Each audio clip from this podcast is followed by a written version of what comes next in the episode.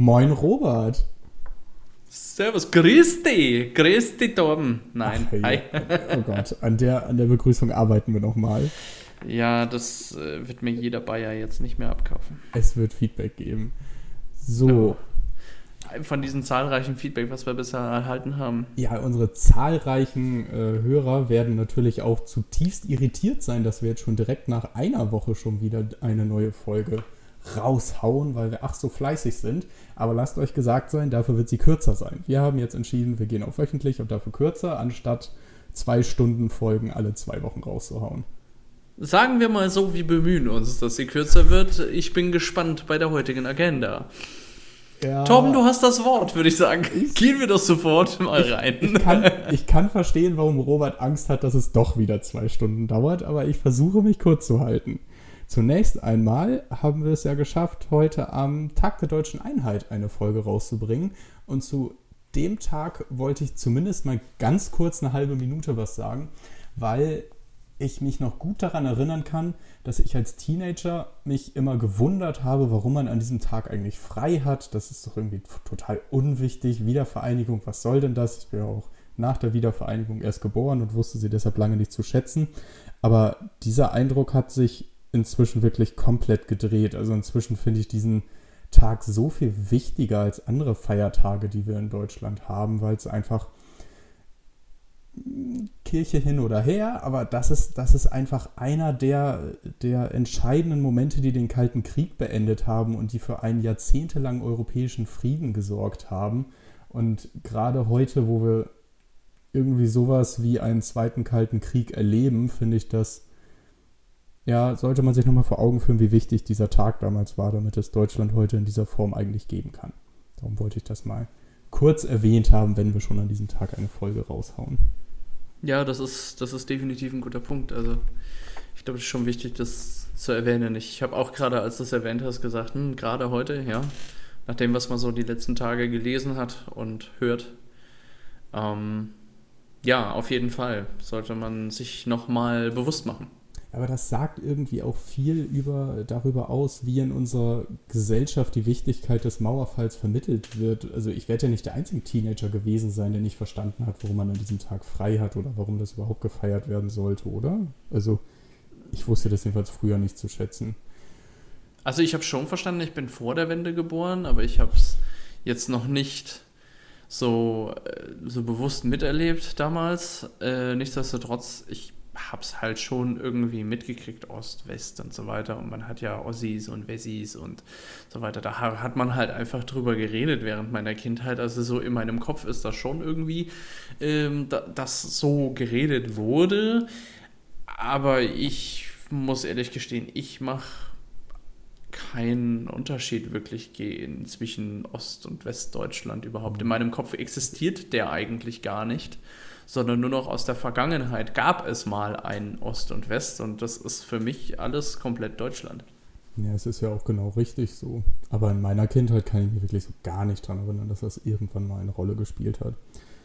Naja. So, das war das Wort zum Sonntag. Oder halt zum Montag, wenn ihr die Folge hört. Oder Al- das Wort zum Tag der deutschen Einheit. Das Wort zum Tag der deutschen Einheit, genau. Jetzt hält hier nicht mehr der Bundeskanzler die Ansprache zu Feiertagen. Das äh, machen jetzt wir. Nein, Das macht jetzt der Torben. genau. Ich möchte es, ich möchte es einfach nochmal ganz klarstellen, weil ich Feiertage sicherlich verpenne. naja, äh, haben wir schon mal Okay, was für die vielleicht nicht alle. Ja, wunderbar, wunderbar. Ähm, Ich gebe dir doch gerne Futter. Gut. Ich habe aber auch noch zwei andere aktuelle Themen mitgebracht. Zum einen hat sich, äh, ich weiß jetzt gar nicht genau, an welchem Tag das rauskam, aber es gibt einen 15-minütigen Kurzfilm, der im NDR gesendet wurde, in dem sich der Bundesligist Lukas Xikala geoutet hat. Und damit ist er einfach der erste professionelle Mannschaftssportler in Deutschland, der sich geoutet hat. Und das geht gerade in den gewissen Kreisen, sage ich jetzt mal, absolut durch die Decke, weil der Typ halt nicht einfach nur gesagt hat, hey, ich bin schwul, sondern da auch richtig eine Message zu erzählt hat und damit jetzt richtig vorangehen will und richtig andere Leute aufgefordert hat, das ihm gleich zu tun und auch rauszugehen. Und er auch direkt dazu gesagt hat, dass er auch sehr glücklich damit ist und das ist einfach gerade, glaube ich, ein wirklich, wirklich großer Schritt für die Sportwelt, die ja aktuell immer noch sehr na, nicht unbedingt homosexuellen freundliche Strömungen hat, sage ich mal. Er greift zum Beispiel auch direkt Philipp Lahm an, der letztes Jahr er sein Buch veröffentlicht hat, in dem er allen Fußballern, also allen Profifußballern davon abgeraten hat, sich zu outen, wenn sie denn homosexuell sein sollten, weil er einfach glaubt, dass das schlecht für ihre Karriere wäre. Und deshalb finde ich es halt dann wirklich gut, wenn jemand den Mut fasst und damit also sich nicht nur outet, sondern sogar auch äh, mit richtig Wumms an die mediale Öffentlichkeit geht. Also ich habe von Spiegel und NTV und Bild, da haben wirklich in den letzten zwei Tagen alle Artikel darüber veröffentlicht. Und das ist auf jeden Fall ein sehr guter Schritt in die richtige Richtung. Und seine Message ist, dass, ähm, dass er das Ziel hat, dass es irgendwann in allen Berufen einfach egal sein muss, das kann man natürlich nur unterstützen. Also vielleicht bin ich genau aus diesem Grund, weil es mir persönlich, ich, ich fände es, ich finde das normal, ja, das, das ist okay, das soll er machen. Und deswegen, ich habe die News gesehen, jetzt wo du den Namen, als du den Namen eben erwähnt hattest, habe ich erstmal nicht gewusst, worum es geht. Da du es aber jetzt erwähnt hast, ja, ich habe die News gesehen und dachte mir, cool für ihn und bin weiter, habe weiter gescrollt. Das nicht, weil nicht, nicht es mich grundsätzlich nicht interessiert mhm. hat, sondern einfach, weil ich mir denke, ja, das ist doch, das soll er dürfen, das soll er machen und das ist in Ordnung. Was du jetzt beschreibst, dürfen wir natürlich nicht vergessen, dass das sicherlich gut geplant ist. Und ich glaube, das ist sicherlich auch strategisch gut so geplant äh, einfach um die Flucht nach vorne zu bringen. Gerade in so einem Feld, wo man es wahrscheinlich schwer hat, weswegen vielleicht auch ein Philipp Lahm das eben äh, von abgeraten hat, äh, ist es vielleicht strategisch sinnvoll, weil ich, ich finde das schon wichtig, dass er das tut, grundsätzlich, weil das auch für ihn persönlich sehr, sehr wichtig ist oder für jeden Menschen, der das tut, ist das sicherlich sehr, sehr wichtig, damit einfach frei leben zu können. Und äh, ich meine, jeder kennt das vielleicht in seiner Beziehung, Mann, Frau, wie auch immer, dass er dann nicht sich frei bewegen kann, wenn er Geheimnisse hat oder wenn er irgendwas, irgendwas verheimlicht oder wie auch immer. Das ist mal egal was. Mhm. Ja, und wenn man sich selbst nicht treu ist, hat man halt ein Problem. So, und in dem Fall, wenn man es halt so schwer hat in diesem Bereich, glaube ich, ist so eine, so eine Flucht nach vorne und das sehr, sehr stark medial rauszunehmen und auch da, darüber zu berichten und äh, da ein Zeichen zu setzen, glaube ich, kann, ist natürlich schwierig. Aber ich glaube, das ist sehr, sehr wichtig, um halt eben gegen diesen Gegenwind, den man da leider Gottes kriegt, äh, irgendwie angehen zu können. Ja, also. Mein Wort zum Sonntag dazu. Er hat äh, tatsächlich, glaube ich, bis, also zumindest habe ich bisher kein negatives Feedback gelesen. Also sein Verein und die Liga haben das alle sehr, sehr positiv aufgenommen. Und deshalb hoffe das ist so wunderbar. Ich, das ist wirklich wunderbar.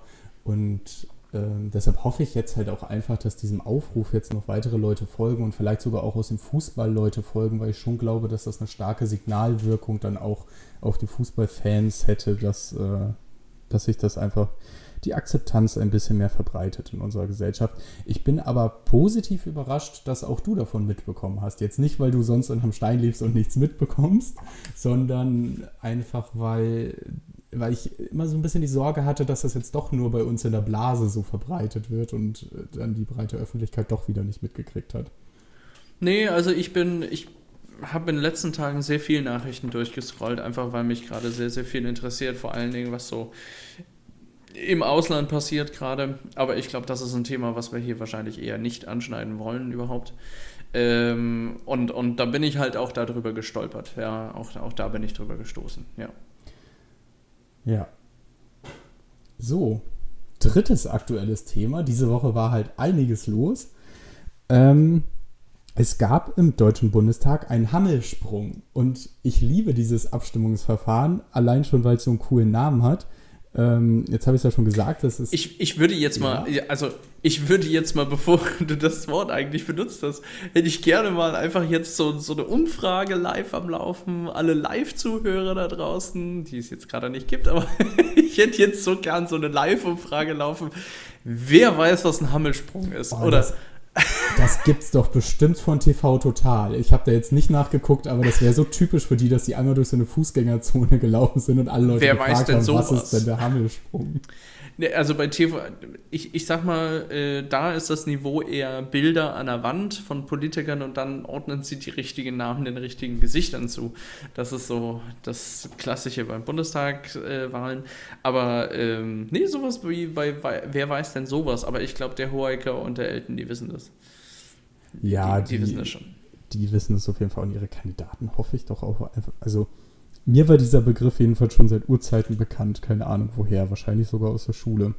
Ähm, aber ich wollte Ihnen ja einmal kurz erklären, woher dieser Name eigentlich kommt, ist laut Wikipedia zumindest tatsächlich gar nicht geklärt. Also es hat wohl nie eine Methode gegeben, Schafe zu zählen, die so geheißen hat. Man kann es sich darum nicht so richtig erklären. Weißt du, woher es kommt? Nee, es weiß keiner. Ach so, ich, also, ich dachte, du würdest, wolltest mich jetzt erleuchten, weil nee, das ich, hätte mich jetzt auch interessiert. Ja, die, ich hätte halt irgendwie so gedacht, ach, Hammelsprung und damit, also so nennen wir das, wenn wir Menschen zählen, dann wird man wohl so auch äh, Hammel gezählt haben. Das war immer so dieser naive Gedanke, den ich hatte und der auch äh, in, der, in, der, Wikipedia so drin steht, dass man den erstmal haben könnte, aber wo hm. dann halt klargestellt wird, dass es dafür keinen Beleg gibt. Aber. Okay, gut. gut. Müssen wir hinnehmen. So heißt er jetzt. Genau. Und somit ist der Hammelsprung im Deutschen Bundestag auch der einzige Hammelsprung, den es im deutschsprachigen Raum gibt. Und das ist eine der drei Abstimmungsarten im Deutschen Bundestag. Für gewöhnlich wird dort bei einer Abstimmung einfach nur die Hand gehoben oder im Fall der dritten Lesung eines Gesetzesentwurfs äh, aufgestanden. Und dann wird einfach so durch die Menge geguckt. Und wenn dann der Großteil einer Fraktion äh, derselben Meinung ist, dann wird immer pauschal gesagt, ja, die FDP Bundestagsfraktion, die stimmt zu oder lehnt ab oder enthält sich. Und wenn dann halt fraktionsmäßig genug Stimmen zusammenkommen, dass es über die Hälfte der Leute sind, dann war es das auch schon mit der Abstimmung, dann wird gar nicht genauer geguckt. Wenn man sich aber unsicher ist, weil zum Beispiel innerhalb einer Fraktion deutlich äh, Uneinigkeit herrscht oder die 50 Prozent einfach knapp sind oder auch, wenn, ähm, wenn befürchtet wird, dass weniger als die Hälfte der, der Bundestagsabgeordneten da sind und der Bundestag deshalb gar nicht beschlussfähig ist, dann wird ein Hammelsprung angeordnet. Das bedeutet, dass äh, die Bundestagspräsidentin alle rausschickt und dann, dann wird irgendwann der Wahlgang eröffnet und dann betreten die Abgeordneten durch eine von drei Türen, über denen Ja, Nein oder Enthaltung steht, wieder den Raum, werden dabei gezählt und so kommt man dann eben auf ein genaues Stimmenergebnis. Und das wurde diese Woche aus dem Grunde gemacht, dass äh, die Schriftführer angenommen haben, dass weniger als die Hälfte der Personen im Raum sind und es gab dann am Ende auch nur in Anführungszeichen 410 Stimmen. Das sind bei gut 700 Abgeordneten ja also schon deutlich mehr als die Hälfte, aber man kann schon verstehen, dass sie sich da nicht so sicher waren. Nur der Vollständigkeit halber sei jetzt noch erwähnt, dass es noch eine dritte Abstimmungsart gibt. Das ist die namentliche Abstimmung. Das wird vor allem bei politisch umstrittenen Fragen, bei moralischen Fragen gemacht. Und da, das ist dann die einzige Art der Abstimmung im Bundestag, wo man danach dann wirklich einem Namen äh, das, das Ergebnis, also die, die Stimme zuordnen kann, wo man dann online nachlesen kann, wie welcher Abgeordneter gestimmt hat und nicht einfach nur namenlos gezählt wird. Und bei welchem Thema gab es jetzt den Hammelsprung? Das wäre genau jetzt gekommen, als hätten wir uns abgesprochen, haben wir aber nicht. Es war ähm, am 29.09. der Top 12 Harmonisierung der, Sa der Sanktionsdurchsetzung in der EU. Dort ging es darum, dass Verstöße gegen EU-Sanktionen zur Straftat erklärt werden sollen. Und da äh, muss jetzt irgendwie jedes Land erstmal zustimmen, dass es in diese Richtung in der EU überhaupt Gedanken geben darf. Und das Strafmaß soll eben in den Mitgliedstaaten vereinheitlicht werden, weil das im Moment wohl zwischen den Staaten große Unterschiede gibt. In manchen Ländern ist das nur eine Ordnungswidrigkeit, in anderen ähm, Ländern sind es schwere Straftaten, die mit hohen Geldbeträgen geahndet werden. Und da wollte sich die EU jetzt halt ransetzen. Es hat aber tatsächlich nichts damit zu tun, weswegen der Hammelsprung gemacht wurde, weil der wurde eben gemacht, weil die Beschlussfähigkeit des Bundestags angezweifelt wurde. Und es war auch gar nicht der erste Hammelsprung in der aktuellen Legislaturperiode.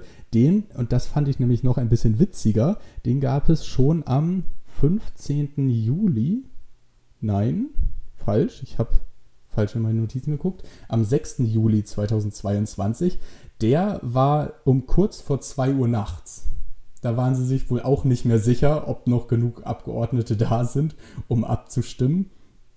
Und äh, ja, die, die Beschlussfähigkeit konnte damals am 6. Juli oder beziehungsweise, ich weiß gar nicht, ob der 6. Juli dann äh, der Tag oder schon der nächste Tag war, aber jedenfalls konnte da in der Nacht die Beschlussfähigkeit nicht mehr festgestellt werden.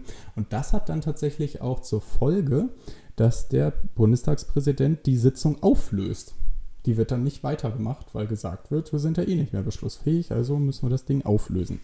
Interessant fand ich noch, ähm, den Side-Fact, dass 1874, also vor Ewigkeiten schon, Siemens angeboten hat, ein äh, elektronisches Abstimmungsverfahren zu installieren im Deutschen Bundestag. Also das, was damals das äh, Parlament in Deutschland war, das war ja sogar noch vor der Weimarer Republik.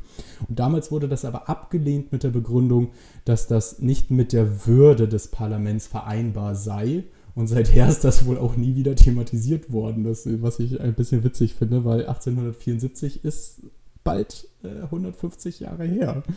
Naja. Aber vielleicht ist es. Da ja gab es noch überhaupt keine Halbleiter.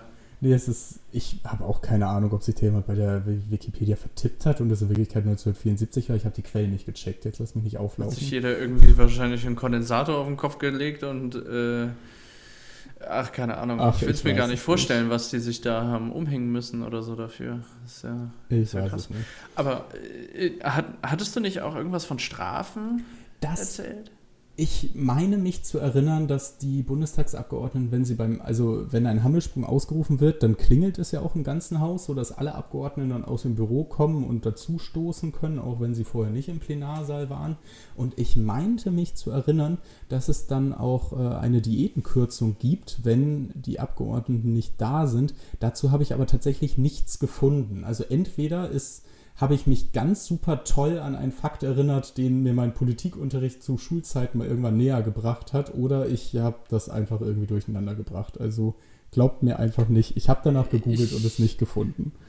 Gut, dann existiert es so nicht wie ja, gedacht. Das, ja, das äh, wird wohl so sein. Dann lassen wir das mal offen stehen. Also sowas steht naja. bestimmt ich wollte sagen, ich, also, ich hätte es ja mindestens bei ja. Google finden müssen. Ich muss das irgendwie ganz ja. komisch verwechselt haben, aber ich weiß noch nicht mit was. Es, es lässt mich nicht äh, ruhig schlafen. Es, ich will noch herausfinden, womit ich das verwechselt habe. Gut. Ach ja, ähm, schön. Letzter Side-Fact vielleicht: Es gab von 1949 bis 2019 588 Hammelsprünge. Ich habe leider keine Liste aller Hammelsprünge gefunden, weil ich das dann doch relativ viel fand. Das sind nämlich 8,4 pro Jahr. Ähm, und dieses Jahr scheint es ja bisher nur zwei gegeben zu haben. Vielleicht gab es einfach in den Anfangszeiten des Parlaments mehr Hammelsprünge als heute. Aber weil ich halt auch keine weiteren statistischen Daten dazu gefunden habe, kann ich diese These nicht verifizieren oder falsifizieren. Ja, aber macht schon Sinn, wenn das anfänglich. Du hattest ja noch keine. Also, wir sind ja elektronisch so gut ausgestattet mit Smartphones. Wir wissen ja genau, wo wir terminlich irgendwie ständig hin müssen. Und das vielleicht in der Vergangenheit, wo das alles noch nicht gab, man den einen oder anderen Termin verschwitzt hat oder nicht die Agenda halt hundertprozentig hatte, die sich vielleicht kurzfristig geändert hat oder doch nicht, das hast du ja gar nicht mehr. Das ging ja alles per Postweg und so. Ne? Das ich war ja ein ganz anderes. Ich würde ja vermuten, dass man früher viel eher bei einer Sitzung anwesend war, weil man gar nicht die Möglichkeit hatte, eine, Deba eine Debatte im Nachhinein nachzuschauen, zum Beispiel. Oder halt auch. Oder das, ja. Auch. Vom Smartphone aus zu arbeiten oder was auch immer. Also, weiß nicht, ich kann, ja. ich war nicht dabei, ich weiß es nicht. Ach ja, großartig. Ich habe auch noch ein kleines Thema. also ich habe ähm, ja letzte Woche schon über das Inflationsausgleichsgesetz gesprochen und es so ein bisschen vorgestellt. Und jetzt am 22.09. Ähm, gab es tatsächlich die Debatte, die erste Debatte über das Inflationsausgleichsgesetz, wo dann unser Finanzminister Christian Lindner dann die Begrüßung gehalten hat und ähm, die Debatte eröffnet hat und grundsätzlich mal klargestellt hat, wo, worum es da gehen soll. So, das habe ich ja schon vorgestellt. Ich wollte jetzt das Thema einfach nur nochmal aufgreifen und ähm, quasi als Beobachtung äh, dargeben, äh, wie das da gelaufen ist. ja, jeder durfte mal ran, also das, dieser, dieser Top-Punkt äh, ist ziemlich lang. Es gab einige Redner bei diesem Thema, äh, mehrere aus CDU, CSU, mehrere aus der SPD, äh, mehrere aus Bündnis Grünen. Also ähm, das, das war schon ein Thema, wo jede Partei, glaube ich, mindestens zwei Redner hatte. Und ähm, ja, war, war im Grunde eine sehr klassische Sache. Also es geht ja im Grunde darum, erste Lesung. Wir haben das Inflationsausgleichsgesetz ist im Kabinett beschlossen worden. Kabinett, habe ich letzte Woche schon gesagt, das sind alle Minister, sprich Cem Özdemir, Christian Lindner, Nancy Faeser und so weiter, alle Minister zusammen und Olaf Scholz, die dann dieses Vorhaben dann per Abstimmung beschlossen haben und gesagt haben, alles klar, wir als Regierung bringen das halt ins Parlament ein. Das wird jetzt vorgestellt, das war jetzt die erste Lesung und im Anschluss danach wird es dem Finanzausschuss übergeben, die dann halt weitere Sachen regeln, ja. Wie hat sich denn die Opposition dazu verhalten? Ja, dazu komme ich jetzt. Ah, okay. Wie, fast wie abgesprochen. fast wie abgesprochen. Manchmal stellen wir also, die logischen Fragen. Ja, es ist doch logisch. So, pass auf. Also CDU, CSU übt auf jeden Fall mal Kritik. Ja, trotz Zustimmung, ist klar. Das müssen sie als Opposition auch machen. Also da will ich jetzt auch hier nicht ähm, um den heißen Brei herumreden. Als Opposition bist du natürlich irgendwo in der Position, da musst du Kritik üben, wo du Kritik üben kannst. Ja? Bei der, also das Gesetz jetzt, das ist ja gerade so wichtig und beschäftigt so viele Menschen und von ja. äh, der Regierung aus hat ja auch Christian Lindner das vorgestellt. Hat die Opposition denn dann auch jemanden mit großen Namen nach vorne geschickt oder hat das jemand gemacht, den man so gar nicht kannte? Also ich wüsste jetzt nicht, also mir ist, mir ist keiner vielleicht so, so arg bekannt ja, okay. von, denen, von den Rednern. Ähm, es sind hauptsächlich natürlich Leute aus dem Finanzausschuss. Ja. Ähm, es sind ja, klar. klar. natürlich die Experten über Finanzen, die da halt jetzt geredet haben. Äh, das war einmal angefangen bei Herrn Dr. Matthias Mittelberg von der CDU-CSU, äh, Michael Schrodi von der SPD, der Herr Kai Gottschalk von der AfD, Andreas Audretsch von Bündnis 90 Die Grünen, dann noch der Herr Christian Görke von den Linken und dann kam der Herr Markus Herbrand von der FDP und auf den möchte ich gleich etwas näher eingehen. Kommen wir aber nochmal zurück, wie die Opposition sich verhalten hat. Also erstmal CDU, CSU sagt halt, gut, wir stimmen dem Ganzen zu, aber ähm, ja, es kommt zu spät oder ähm, dass äh, ja, kleinere und mittlere Unternehmen werden wieder vollständig vergessen und so. Also sie üben Kritik, wo sie halt Kritik üben können. Trotzdem loben sie die FDP, das durchgedrückt zu haben, ohne dass es im Koalitionsvertrag stand. SPD und Grüne wären nämlich die im Ganzen nicht so aufgeschlossen gewesen. Äh, laut Koalitionsvertrag soll das wohl nicht drin gestanden haben. Aber die, die Kritik, die du gerade angerissen hast, das ist ja wirklich so ganz typisches Oppositionsgelaber. Ne? Es ist alles toll, aber es kommt viel zu spät und ihr habt natürlich diese Gruppe vergessen und schon. Natürlich, das ist. ja. ich, ich halte, deswegen fand ich das ich, ich fand es genau deswegen interessant, weil es so klassisch ist. Ja? weil es so richtig klassische Oppositionsrede ist. Ähm, das Zugeständnis der Zustimmung, aber halt Kritik üben. Äh, als äh, in der Vergangenheit langjähriger Koalitionspartner der FDP ist es ja natürlich viel, ähm, ist die CDU, CSU ja doch, hat ja viele Überschneidungen mit der FDP und ähm, eine, eine Koalitionsvergangenheit. Dementsprechend ja, hat man sich vielleicht dazu entschlossen, auch äh, dem Ganzen ja eher zuzustimmen, aber sind ja auch dem nicht gegengestimmt. Schwarz-Gelb ist jetzt aber schon fast zehn Jahre her, ne? Also ja, aber es kam ein paar Mal. Ja, es ist okay. ja schon öfters passiert als Rot-Gelb oder so. Da bin ich mir gar nicht so sicher, weil die FDP in den ersten 20, 30 Jahren der BRD ganz oft mit der SPD zusammen gemacht hat. Da weiß ich gar nicht, was von beiden dann öfter da war. Alles klar. Klären wir. Hausaufgabe. Hausaufgabe. ähm, die andere Opposition, nämlich die AfD, sagt, der Staat sei größter Profiteur und die, das Gesetz wäre eine glatte Lüge. So, finde find ich, find ich interessant. Ich habe ich hab die Rede mir eben nochmal angesehen. Der Herr Gottschalk hat da wieder geredet. Ich möchte es jetzt ehrlich gesagt nicht wirklich werten. Ähm, dann die Grünen sagen, dass man muss jetzt natürlich viel Geld in die Hand nehmen, auch Zustimmung, klar, ist ja äh, Regierungspartei. Die Linke halten das für völlig irre und bizarr und äh, das äh, macht ja überhaupt keinen Sinn, das äh, löse nur neue Preisschocks aus und äh, weil die Mehrwertsteuersenkung, und da, da geht es jetzt auch folgendermaßen, es geht ja nicht nur um den Inflationsausgleich, sondern es geht auch um eine Mehrwertsteuersenkung auf Erdgas und gar, ähm, ähm, auf, auf jetzt ich aufpassen, dass ich nichts Falsches sage. Äh, Umsatzsteuer auf Gas soll befristet bis 31. März 2024 von derzeit 19 auf 7% gesenkt werden. So, da, das, darum geht's. Und äh, die Linke halten das halt ähm, erstmal die Anpassung der Steuersätze an die Inflation als Pflichtprogramm, aber halt alles andere ähm, für völlig irre und bizarr. Weil da würden ja weil damit landet die Gasumlage über die, über die Preise bei den Verbrauchern und löse neue Preisschocks aus. So, das ist ein Thema, mit dem ich mich nicht tief beschäftigt habe, deswegen kann ich mich da jetzt nicht groß zu äußern. Ich glaube jetzt ehrlich gesagt auch nicht, dass sich die großen Finanz- und Wirtschaftsexperten bei den Linken versammeln.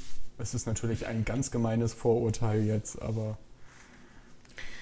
Mag wahrscheinlich sein. stellen sie das alles schlimmer dar, als es ist. Ich habe es ja beim letzten Mal schon gesagt, es geht darum, dass der Einkommensteuersatz entsprechend der Kaufkraft angepasst wird, beziehungsweise entsprechend der Inflation. Jemand, der 40.000 Euro verdient, der hat ja nicht eine Kaufkraft von 40.000 Euro, sondern nur eine Kaufkraft von jetzt mal fiktiv 36.000 Euro. Und das wird ja über die Jahre immer weniger. Er wird aber für 40.000 Euro besteuert. Und so muss der Steuersatz natürlich so angepasst werden, dass er nur noch, für seine Kaufkraft auch entsprechend ähm, besteuert wird. Damit erhöht sich die Kaufkraft und das Kalkül ist natürlich, ich kann mehr kaufen, also kann ich mehr Mehrwertsteuer erzeugen und mehr Mehrwertsteuer abführen. Und dementsprechend hat der Staat ja so nicht wirklich einen Verlust erlitten, weil er nimmt einfach das Ganze aus einem anderen Topf aus ein, letzten Endes. Aber die Menschen können sich wiederum mehr leisten. Deswegen halte ich das doch für, für eine ultra wichtige Sache. Und ich finde es schade, und jetzt muss ich insgesamt auf der ganzen Linie mal Kritik üben, weil ich finde es schade, im Gegensatz zu vielen anderen europäischen Ländern, geht es hier weiterhin nicht um eine automatisierte Anpassung. Ja, also wir debattieren darüber wahrscheinlich in ein paar Jahren wieder und dann muss es wieder debattiert werden mhm. und wieder einen Inflationsausgleich geben. Und das finde ich wiederum sehr, sehr schade, dass wir das nicht einführen können, dass wir das automatisch machen. Da bin ich wirklich ganz bei dir. Ich habe äh, vor kurzem ein paar Anträge für den BFA Soziales geschrieben und da ging es nämlich auch um solche Grenzen, die seit Jahrzehnten nicht mehr angepasst wurden. Und ich habe in, in diese Anträge, die da noch nicht diskutiert wurden, keine Ahnung, wie toll die von den anderen Ausschussmitgliedern gefunden werden, aber ich habe da immer zwei Stufen rein formuliert sozusagen. Einmal das einmalige Anheben auf äh, das, was in den letzten Jahren verpasst wurde und dann für die Zukunft eine Dynamik, damit man dann, wenn man auf Leute stößt, die davon nicht so angetan sind, äh, dass man dann wenigstens vielleicht sich darauf einigen kann, okay, wir machen jetzt diese Anpassung, was in der Vergangenheit schon verpasst wurde und lassen halt die Dynamik dann weg. Aber eigentlich wäre es in solchen Fällen halt immer sinnvoll, die Dynamik auch direkt mit ins Gesetz aufzunehmen. Eigentlich schon. Also ich finde, wir leben in 2022, da kann man das mal machen. Ja.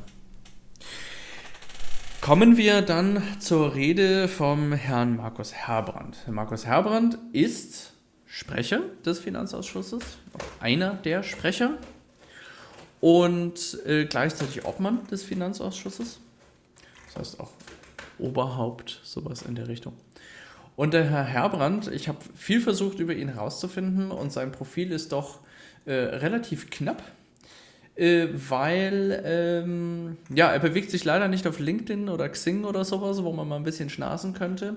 Aber Herr äh, Herbrand ist Teil des Finanzausschusses, weil er auch äh, seit ähm, äh, sieben Jahren, äh, oder nicht seit sieben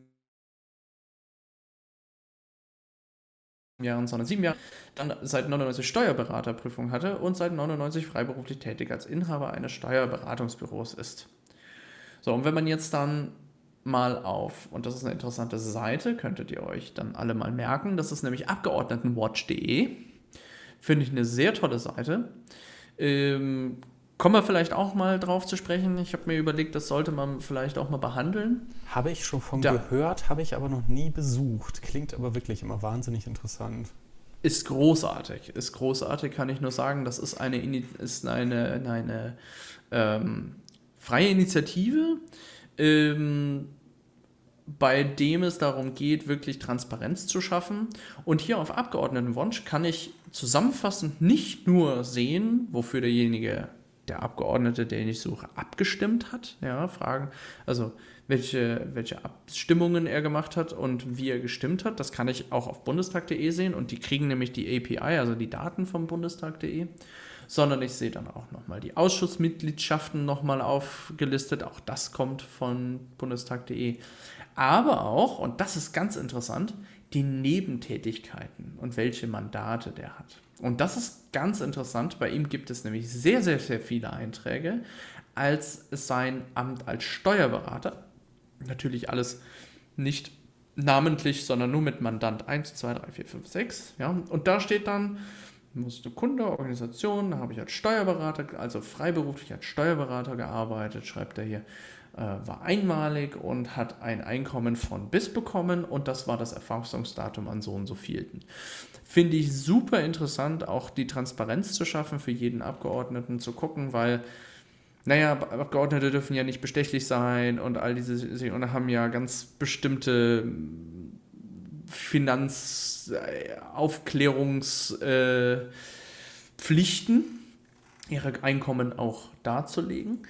Ähm, das ist der eine wichtige Part für Abgeordnetenwatch. Der andere wichtige Part, jetzt mache ich doch einen Abgeordnetenwatch. Ähm, äh, Know-how, sondern einen Frage- und Antwortenteil.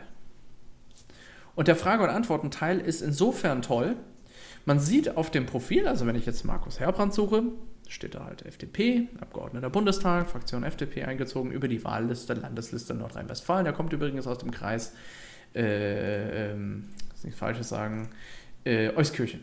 Ja, das ist ein Wahlkreisbüro vom Beruf Steuerberater. Und da steht dann auch Fragen und Antworten. Und da Frage und Antworten heißt, ich kann Fragen an denjenigen stellen. Also ich kann an jeden Abgeordneten über dieses Portal, sofern er sich denn da angemeldet hat und da drin steht, und die meisten Abgeordneten sind drin, kann ich eine Frage stellen. Oder kann ich Fragen stellen wie, jetzt mal als Beispiel, ich lese mal vor, Hallo Markus, kannst du sagen, wann im Bundestag darüber entschieden wird, ob die Förderung für E-Autos verlängert wird? Viele Grüße aus deinem Wahlkreis, Volker. So, das steht da öffentlich und dann dazu kann er eine Antwort schreiben. Und er hat jetzt zum Beispiel auf seinem Profil 11 von 15 Fragen beantwortet. Wenn man mal Christian Lindner eingibt, ich mache das jetzt mal spaßeshalber, das ist nämlich super äh, krass. Äh, Christian also du, du hast jetzt gesagt, es waren 15 Fragen. Über welchen Zeitraum sind die denn da eingegangen? Ist das so eine verschlafene oh, Seite, alle. wo alle zwei Jahre mal? Alle, alle. Alle, nee, nee, nee, nee, nee. Also da ist schon. Christian Lindner hat 640 von 987 Fragen beantwortet. Das sind auch immerhin noch viele.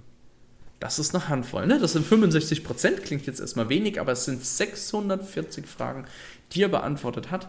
Ich kann von einem Abgeordneten, der auf so einer Position ist, nicht unbedingt, also ich weiß nicht, ich finde das krass, dass derjenige dann noch so viel Zeit findet, halt sich mit diesen Themen auseinanderzusetzen. Ja, und das ist, finde ich, schon also ich, bemerkenswert. Ich glaube schon, dass Und so jeder kann ihm eine Frage stellen. Jedem Abgeordneten kann ich eine Frage stellen. Nur noch mal, um zu verdeutlichen, mitmachen im politischen Geschehen geht ja nicht nur über den Petitionsausschuss oder andere Dinge, sondern ich kann direkt mit meinen Abgeordneten irgendwie in Kontakt treten. Es gibt natürlich auch Abgeordnete, die kennen dieses Portal nicht, die stehen zwar hier drin, aber die haben keine beantworteten Fragen. Das aber, man kann sich, wenn man jetzt auf die nächste Bundestagswahl oder auf die nächste Landtagswahl schaut, kann man dann seine Wahlliste, ich mache dann Briefwahl, ja, da habe ich hier meinen riesen Zettel und ticker die mal bei Abgeordnetenwatch dann mal ein und schaue mir die Namen auch mal an. Im Wahlbüro habe ich überhaupt keine Chance dazu. Darf ich mein Handy nicht mal auspacken, ist der Wahlzettel ungültig. Mhm. Ja. Aber ich könnte ja ein Foto machen. Ja, sieht man da dann auch. Selfie aus der ähm, Kabine, ne? Haben wir ja beim letzten Wahl gesehen, ist ja. Ähm, Sieht man da dann auch, wie lange die Leute gebraucht haben, um zu antworten? Also ist das was, wo ich dann heute was reinschreibe und nächste Woche ähm. habe ich die Antwort? Oder wartet man da bis zur nächsten Wahl, weil erst vor der nächsten Wahl der Politiker sich wieder profilieren möchte? Also das weiß ich nicht, aber derjenige, der natürlich die Frage stellt, der kriegt es natürlich am ehesten mit. Mhm. Weil der wird wahrscheinlich ein Interesse daran haben an den Antworten. Und ich kann mir natürlich vorstellen, dass derjenige dann auch ich meine, ich stelle ja dann nur die, dann meistens doch die Frage an die Leute, die ich dann wahrscheinlich mhm. wählen möchte. Also ich weiß es nicht genau, ja. Das, so genau habe ich es mir noch nicht angesehen. Da müssen wir Aber einen Feldversuch starten. Ah, ich glaube sogar Europäisches Parlament, auch, auch Abgeordnete aus dem Europäischen Parlament kannst du hier, äh, kannst du hier fragen, beziehungsweise ganze Parteien kannst du, glaube ich, befragen. Oh, lass mal, lass mal uns eine Frage überlegen, die so allgemein ist, dass sie jeder beantworten kann. Und dann schreiben wir die an jeweils fünf unbekannte Leute aus, aus jeder Fraktion. Und dann gucken wir, welche Fraktion als erstes vollständig geantwortet hat oder so. Irgendwie so ein Feldversuch. Da müssen wir uns mal was überlegen, finde ich. Also wir sollten auf jeden Fall einen Feldversuch machen. Ähm, vielleicht haben unsere zahlreichen HörerInnen eine Idee, was wir denn machen. Feedback gerne an liberales Gelaber at gmail.com, richtig? Ja. Äh, und ähm, ja, würde würd ich auch gerne machen. Also da können wir gerne mal einen Feldversuch starten. Äh, wir müssen ja auch noch eine Petition schreiben, also auch die steht noch aus. Ich bin dran. Aber ähm, das halte ich für eine sehr interessante Plattform, um mit Leuten in Kontakt zu treten und auch Positionen zu erfahren und auch Antworten zu erfahren. Ich will nicht lange auf die heiße Vorstellung, auf die Frage nochmal, ne, wann im Bundestag darüber entschieden wird, ob die Förderung für E-Autos verlängert wird. Ich möchte jetzt auch dann die Antwort vom Herrn Herbrand dann vorlesen. Und die war, ich teile diese Einschätzung und bin auch im Großen und Ganzen kein Freund von Subventionen, da sich viel zu oft weder Kosten und Nutzen in Einklang bringen lassen, noch klar ist, wann die geförderten Projekte, Schrägstrich Maßnahmen sich selbst tragen müssen. Ja, das war seine Antwort dazu. Und das finde ich ein, ein sehr, sehr tolles Portal, um noch ergänzend zur bundestag.de ähm, Transparenz reinzubringen zu den Abgeordneten. Wie gesagt, Herr Herbrand ist Vollblut-Finanzmensch ähm, als Steuerberater. Ich habe ein bisschen in die News gewurschtelt, da hat er sich in einiges eingebracht. Also so ich, ich finde es immer beachtlich, wie man, wie, wie ein Mensch, der so ein Fachwissen hat, der in diesem Finanzausschuss wirklich auch als Sprecher da ja auch eine sehr wichtige Rolle einnimmt, ähm, dass der mir zum Beispiel überhaupt nicht geläufig ist. Also ich, ich habe ihn noch nie gehört. Man sieht ihn ja nie in den Mainstream News oder deswegen machen wir das ja auch, um das halt einfach nur nochmal klarzustellen, dass es neben ähm, den mhm. Ministern ja auch noch andere Abgeordnete gibt, die ein hohes Fachwissen besitzen. Also, liebe mhm. HörerInnen, wenn ihr jemanden für den Steuerfachbereich sucht und Fragen stellen wollt, ich glaube, der Herr Habrand, der, der wäre der, wär der Richtige, da was zu fragen. Was hat er jetzt in seiner Debatte gesagt? Aber ich glaube, Torben, du wolltest noch was sagen. Äh, das stimmt, ich wollte irgendetwas sagen, aber ach so, ich wollte noch ergänzend einwerfen, dass äh, wir haben jetzt ja schon mehrere FDP-PolitikerInnen vorgestellt und da waren eben halt genauso wie jetzt dieser Herr Herbrand bei mir auch schon welche dabei, die ich vorher gar nicht kannte. Ich habe dann auch immer auf die Homepage der Abgeordneten selbst geguckt, weil ich das immer noch mal eine gute Möglichkeit finde, um, ähm, um also so vom Wahrnehmungsbias befreit äh, zu sehen, was diesem Abgeordneten eigentlich wichtig ist, was er sich selbst auf die Fahne schreibt und nicht das, was irgendwelche Bürger an ihn herangetragen haben oder was irgendwelche Medien über ihn berichtet haben, weil das dann ja Genau. meistens doch immer verzerrt ist und zu aktuellen Themen. Genau. Ähm, auch Markus Herbrand hat eine eigene Seite, ähm, gehostet über die FDP. Und da schreibt er, also er äh, setzt sich für folgende Themen ein, das möchte ich jetzt dann auch nicht vorenthalten, äh, modernes Steuerrecht, für Bürokratieabbau vorantreiben und Einsatz für die soziale Marktwirtschaft, ähm, Euskirchen, Rhein-Erft 2 in Berlin. Ähm, dazu muss man wahrscheinlich aus der Region kommen, um zu verstehen, worum es da geht. Für den Wiederaufbau nach dem verheerenden Hochwasser werde ich alles in die Waagschale werfen, damit wir unserer Region auch langfristig die notwendige Aufmerksamkeit der Politik zusichern können. Also da ähm, geht es darum, Finanzkriminalität Kriminalität bekämpfen und interessant, ich lese hier gerade Gangsters Paradise. Deutschland ist bei der Geldwäschebekämpfung zu einem Gangsters Paradise geworden.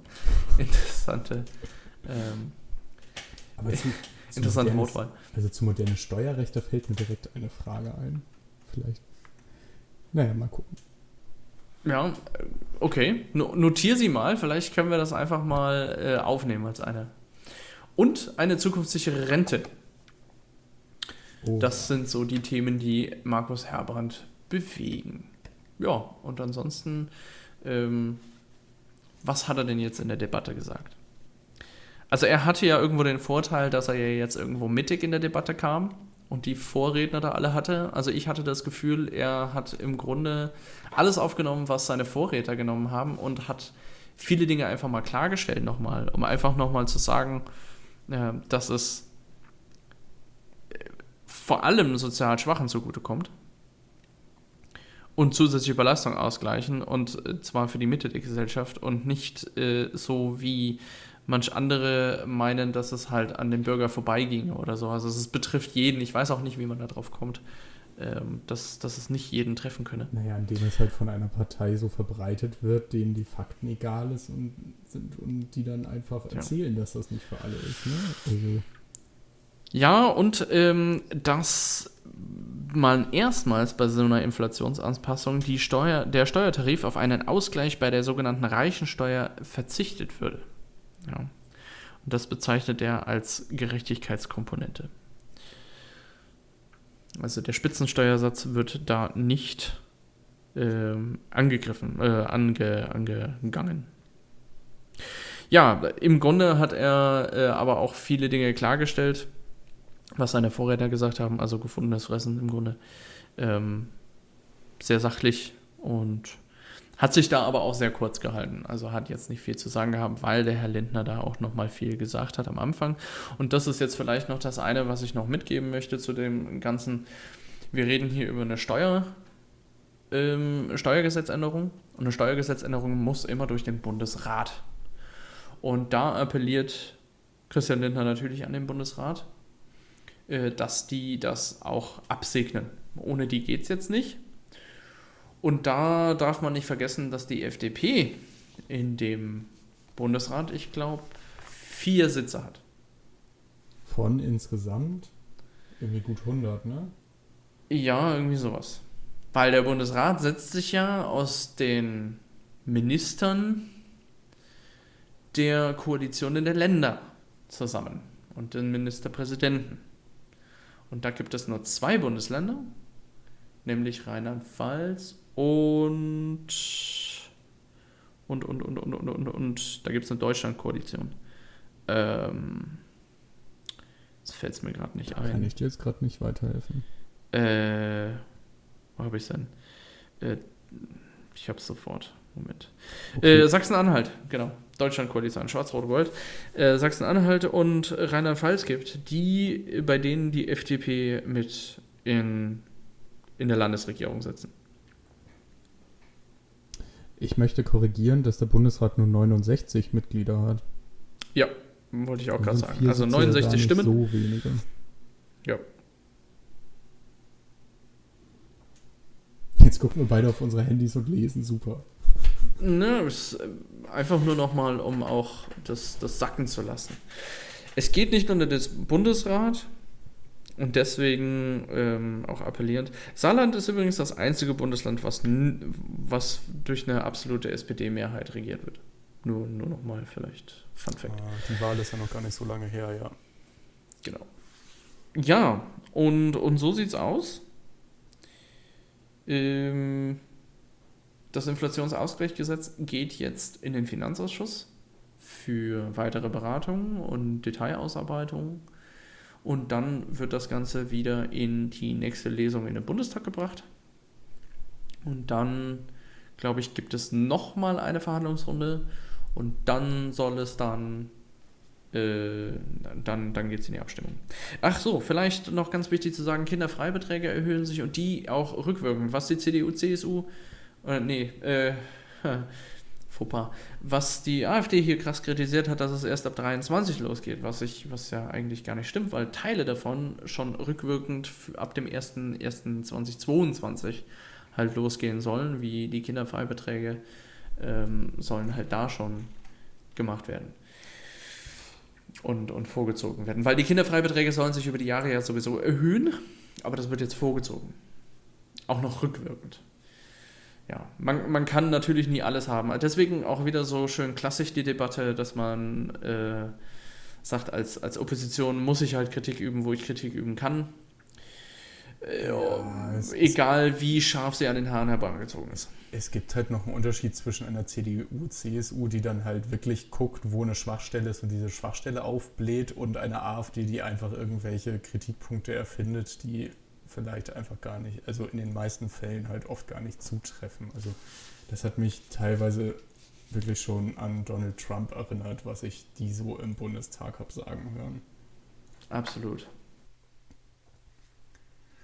So, ich hatte, Robert, du bist ja fertig, ähm, vom letzten Mal die Hausaufgabe mitgenommen, mal zu gucken, wie man Petitionen in Hamburg einreichen kann oder ob es denn überhaupt einen Petitionsausschuss gibt. Und die Antwort ist Jein. Wenn man nach Petitionsausschuss Hamburg googelt, dann wird einem direkt der Eingabenausschuss angezeigt. Und der Eingabenausschuss, der ist laut seiner Seite für Bitten an und Beschwerden über Hamburger Behörden gedacht. Dort kann dann jeder Bürger seine Eingaben einbringen. Der Unterschied zu einem, zu einem Petitionsausschuss kann also höchstens fachlicher Natur sein. Also dass man vielleicht da jetzt was reinwirft, wo dann der Eingabenausschuss sagt, nö, das ist nicht Thema einer Eingabe, macht das irgendwo anders. Aber es war für mich jetzt nicht so ganz ersichtlich, ob das einfach nur ein anderes Wort für Petitionsausschuss ist oder ob es jetzt wirklich ein enger begrenztes Themenfeld dort ist. Das Interessante war, dass man ähm, die Sachen auch digital einreichen konnte. Und sobald du auf Eingabe einreichen geklickt hast und zu so einer Eingabemaske weitergeleitet wurdest, dann stand da Petition drüber. Und ja, ich habe dann mal, ich wollte einfach mal gucken, ob das dann tatsächlich so digital funktioniert, weil das ist ja etwas, was einen in Deutschland durchaus positiv überraschen würde.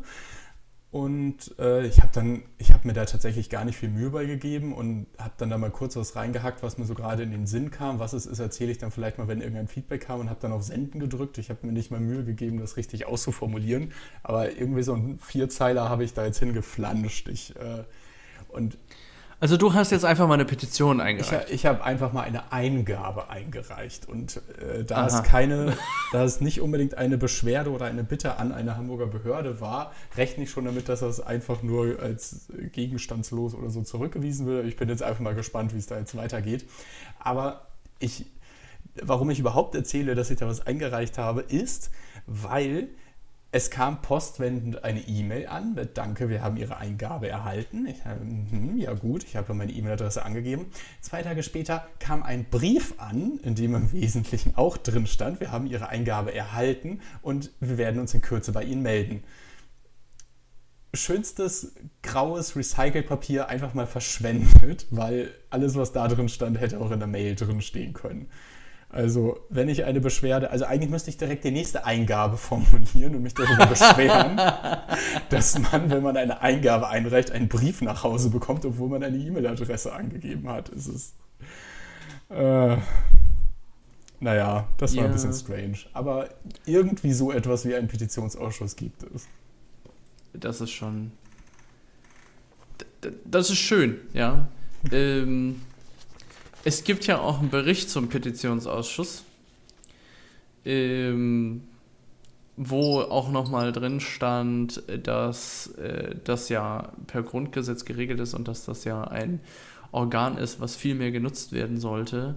Und auch die Beschwerde oder die Anmerkung drin stand, dass ja private Petitionsanbieter viel mehr Unterschriften einsammeln pro Petition im Schnitt als der Bundestag bei ihren eigenen Petitionen. Okay. Dass man das viel mehr publik machen müsse und so weiter. Wir halten uns jetzt einfach nur an die Kritik und reden immer wieder drüber, Leute. Ja, wir reden jetzt immer wieder drüber. Und, und das greife ich auch auf, äh, beziehungsweise habe das aufgegriffen in meinem Petitionsschreiben. Das ist sehr gut. Hast du das schon eingereicht oder schreibst du da noch dran? Nein, ich schreibe noch dran. Es soll ja wohl formuliert sein. Also ich habe schon einige Petitionen gesehen, äh, und, und habe mich da letzte Nacht noch mal so ein bisschen durchgeklickt. Ähm, ja, die manch eine Formulierung, also das, man, es ist schon sehr formlos. Ne? Man, mhm. Manche sind äh, sehr formlos und da stand dann schön, dritter Satz in einer Petition stand, warum kam noch keiner auf diese Idee?